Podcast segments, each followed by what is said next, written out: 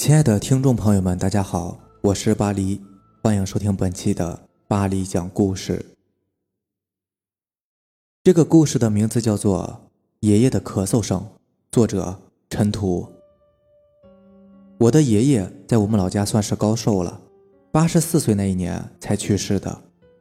爷爷身体挺好，只是在他老人家八十岁的时候，眼睛的视力急剧下降，不到半年就只能待在家里。看不见也出不了门了。爷爷在自己的小房间里躺了整整四年之久，这四年倒也安稳，除了眼睛不好，其他的都过得去。爷爷还有一个习惯，那就是咳嗽。爷爷自十几岁的时候就学会了抽烟，抽了整整七十年，所以时不时的就要咳上两声。家里的人和左邻右舍都能时不时的听到爷爷的咳嗽声，几十年下来。大家也都习惯了，直到后来爷爷去世了，渐渐的我们就将这个老人忘了。可是有一天，妈妈在厨房做饭，而爷爷去世前所住的房间就在厨房隔壁。妈妈突然听见了爷爷的咳嗽声，当时一点也不觉得奇怪，可能是几十年下来太过习惯了吧。直到饭桌上，妈妈边吃边说道：“今天爹又咳嗽了，不知道嗓子怎么样呢。”一旁的爸爸惊讶地看着妈妈，好半晌，妈妈才反应过来，吓得手上的筷子掉在地上，摔出了两声清脆的响声。这天晚上，妈妈就发烧了，在家休养了好几日。农村里民风淳朴，左邻右舍都跑过来看妈妈，言谈之间就扯到了爷爷的咳嗽声。邻居听了妈妈的话，都面面相觑，最后便从他们的嘴里。传出了让人更加震惊的消息。离我家最近的吴奶奶说，她偶尔也能听到我爷爷的咳嗽声，只是以为听了大半辈子习惯了，便先入为主的认为是幻觉。村头的二大爷也说，经过我们家门口的时候能听到我爷爷的咳嗽声，只是这种事不好讲，便也假装没有听见。来我家屋后砍竹子的李伯伯也点点头。表示自己在砍竹子累得停下来的时候也听到了，这下我妈妈的脸色就更差了，因为农村里有一种说法，若是家里的晚辈亏待了老人，做了不孝的事情，老人会死不瞑目，死后还久久的徘徊在家附近的。妈妈极力的回忆，在吃饭上，因为家里不富裕，不可能是顿顿大鱼大肉，但是爷爷吃的和我们是一样的，有好菜的时候。爷爷的碗里定是每一份都不差的，至于衣服、住的什么的，样样都没有落下，绝对是没有苛责老人家。要说平日里相处也是挺好的，除了二十几年前妈妈第一胎生了我这个女孩子，爷爷奶奶不喜，当时和爷爷奶奶吵过一架。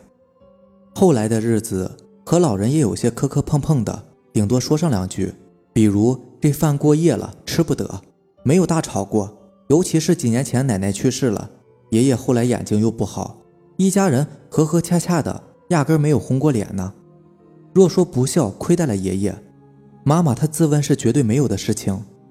邻居们也不信，妈妈的为人除了性子急了些，其他的方面都还是不错的。对待老人的照顾，邻居们也都看在眼里，就连爸爸都安慰妈妈：“你怎么做的儿媳妇，我看得清楚，家里家境不好。”但是你也没有对不起爷爷奶奶，别多想，不会是什么大事的。但是妈妈性子执拗，总觉得不搞清楚，就好像是自己背负了苛责老人的罪名。刚好我们那一代有一个大仙，什么吉凶祸福、红白喜事等等的一些事情，大家都信得过他，有什么都要去问一问这个黄大仙。妈妈对这些个东西还是抱以敬畏之心的。当下就和黄大仙预约了日子，郑重其事的决定去拜访一下黄大仙。那段时间，妈妈因为这件事闹得费心费神，爸爸要工作不放心，就让小大人的我陪着妈妈一起去，路上好照应一下。左拐右拐的，好不容易才找到了那个黄大仙的家门。只见黄大仙的房子都建得和我们的不一样，看起来说不出来的诡异。有专门的人将我和妈妈引进了内室，等了好几分钟才见那个黄大仙出来。穿着黄色的道袍，头发梳得一丝不苟，年纪大约五十多岁吧。倒和电视上那些个鼓弄玄术的道士不一样，这个五十多岁的大妈级别的黄大仙看起来很是亲切，笑眯眯的和我们打着招呼。先是简单的拉了会儿家常，才问我们前去的用意。待到妈妈细细的将事情都说与了黄大仙听，就见黄大仙看妈妈的眼神变了，是一种打量的眼神。妈妈心中既生气又尴尬，因为这些人。都怀疑是妈妈这个儿媳妇做的不好，才让已经去世的老人怨气不散。黄大仙打量了好久，眼神渐渐的变了，嘴里嘟囔着：“不对呀，看来另有问题。”最后，黄大仙决定和我爷爷对话，来亲自问一问爷爷这件事情的真相。就见黄大仙接过妈妈递上去的爷爷用的最多的、戴在身上最久的一个古老的烟袋，紧紧的捏在手里。然后在那儿念着什么，反正我也没有听懂。大概过了半个小时吧，黄大仙才悠悠的睁开眼，笑得很是慈祥，接着问妈妈：“老人家在世的时候，你是不是每天早上都给老人家煮鸡蛋吃啊？”妈妈不懂这是什么意思，就按照事实点点头。黄大仙擦了擦额头上的汗，笑着称道：“刚刚和老人家聊过了，不是你亏待了老人家。”恰恰是因为你太孝顺，这让老人家很感动，才久久的不愿离开家门。这一回换妈妈打量着黄大仙了。黄大仙见妈妈一脸惊奇的看着他，才解释道：“老人家说有一次家里的鸡蛋没了，大冬天的，你特地早起骑着车去买了回来。还有一次，你的那个最小的姑姑，也就是老人家嫁出去的女儿。”回家买了一斤六两的猪肉给老人家，还骗老人家说是两斤猪肉，是你给肉里添了几两，这才不至于把老人家给气着了。老人家舍不得走，你们是他的晚辈，不用怕。他说了，只要老吴还在，他就在家附近守着，有一个寿命长的老人家守着，只会是好事，不会是坏事的。你回去好好过日子吧，不必害怕的。后来我和妈妈就回家了，再后来，还是偶尔的能听到爷爷那苍哑的咳嗽声，可是我们都不害怕，反而觉得很安全。我不知道这件事情科学不科学，但这是真的。下面这个故事的名字叫做《凄厉的歌声》，作者暗夜冥王。小的时候喜欢听鬼故事。有事没事的就会跑到隔壁李大爷家听李大爷讲故事。李大爷七十多岁了，每每都会给我讲他听过的或者是亲身经历的事。大多数故事听完，我都觉得很害怕，但我还是喜欢听。久而久之的，我也相信鬼神之说。村里有几个地方，天一黑我就不敢去了。我们家旁边有棵杏树，树的两旁有两条胡同，直通山上。进胡同两三米处都有拐角，每当天一黑，我经过那里的时候，都会加快脚步，低着头，不敢看那两条胡同，生怕有什么可怕的东西突然从拐角窜出来。记得是初三那年，有天晚上两点多钟，突然肚子有些不舒服，就跑去上厕所了。农村的厕所就是那种在园子里挖个坑，我们家住在村子的最顶端。园子刚好对着对面的山上，对面山上没有人家，都是我们村的农用地，也有村子里人去世之后葬在山上的。我刚解决完肚子，正打算要回去时，就听见对面山上有铁链来回被拖动的声音，哐哐哐的声音，从山的这边到山的那边。不一会儿，从山上传下来一个女人的声音，像是在唱歌，具体唱的什么？我也听不太清楚。我当时真的很害怕，但是因为距离离得很远，又因为是在自己家里，一时好奇，就继续蹲在墙角听。听了有一分钟，突然铁链拖动的声音越来越大，女人的歌声也越来越近，像是往山下走来。我吓得直发抖，想拔腿就跑，却发现腿竟然蹲麻了。声音越来越近，眼看着就要下山了。我的腿终于能动了，起身就往屋里跑。可是我还没有跑出园子，就听到女人凄惨的歌声已经到了杏树那里。虽然我没有敢看，但我能感觉到她就站在那里，一动不动地盯着我。我疯了一般的跑回屋里，整夜都没有敢合眼。第二天，我把这件事告诉了李大爷。李大爷告诉我说，三十年前有个女人跳崖自杀了。按照我们那里的说法，自杀的人怨气极大，害怕她出来害人，于是，在下葬的时候就用铁链把她的腿绑在了一起。那个女人就葬在对面的山上。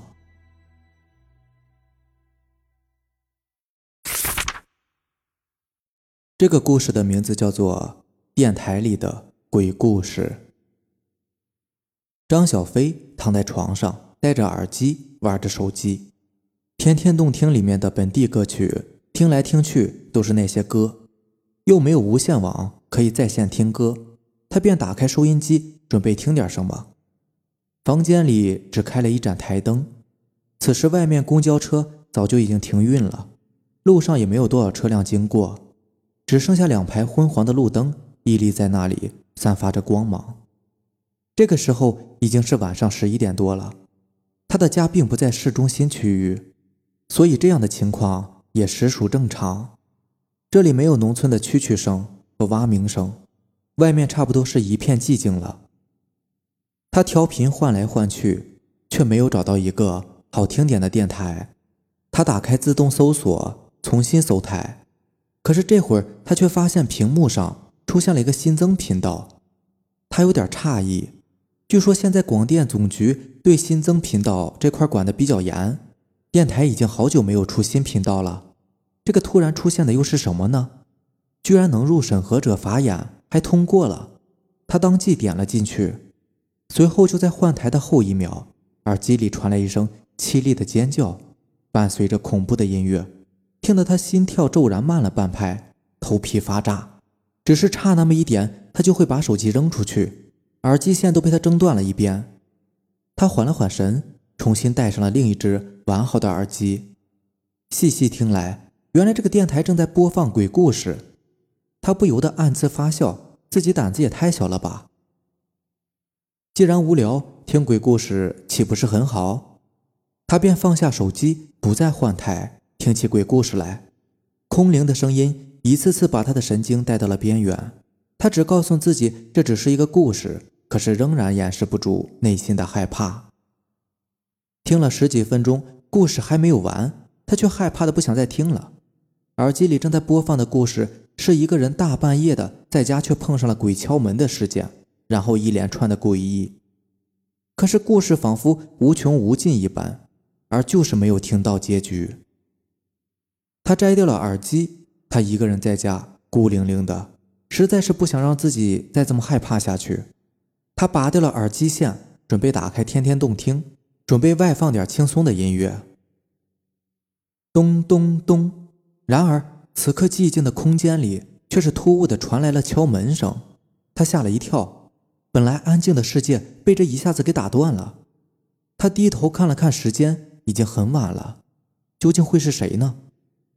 他在这里并没有太多的密友，家人也不可能这深更半夜的过来敲他的门呢。就算过来，也应该会提前打个电话呀。谁呀？他叫了一声，可是回应他的只是寂静，外面并没有人回答。他的心里突然咯噔一下，回忆起刚才听的鬼故事，这情形和他刚才听到的一模一样。故事里的主人公也是问了一句：“谁呀？”可是外面也没有人回应，他想着，该不会下一步他就会不由自主的去开门？可是门外没有人吧？他开始有点莫名其妙的恐慌。当然，事实是还没有到他被控制到不由自主的去开门的地步。可是敲门声却一直在响着，他想打个电话给家人，缓解一下内心的恐慌，可是却发现手机屏幕状态栏上信号就是一个叉。没有一点信号，和那些恐怖片的套路一样。他好像记得刚才听的鬼故事里并没有这个桥段，看来是自己多疑了。这世界上本来就没有鬼，哪里会闹鬼嘛？他长舒了一口气，心里自己给自己壮着胆。可是那无人应答的敲门声和没有一秒钟的手机又是怎么回事呢？唉，就在他刚放松的时候，咚咚咚的敲门声却是再次不合时宜的响了起来。他的心再次提到了嗓子眼儿，这到底是怎么一回事？他想打开门看个究竟。可是那收音机里的鬼故事又在脑海里浮现开来。思索良久，他还是没有去开门，手机也没有玩，就静静的躺在床上，万籁寂静。他不知道怎么办才好。这个时候，咔嚓一声，他竟然听到了门锁被打开的声音。门锁钥匙只有自己有一片，难道是进贼了？他迅速把整个身体蒙进了被子里。然后打开一条缝，让自己能够看清外面的情况。外边台灯是开着的。哒哒哒，他听到了一步一步的脚步声从外边客厅传了过来。他的心已经提到了嗓子眼，会是什么呢？他会进来吗？那脚步声每走一步都踏在他的心上，每一次的脚步声都让他感到惊惧，即使他蒙在被子里。嘎吱一声，伴随着铰链的摩擦声传入耳畔。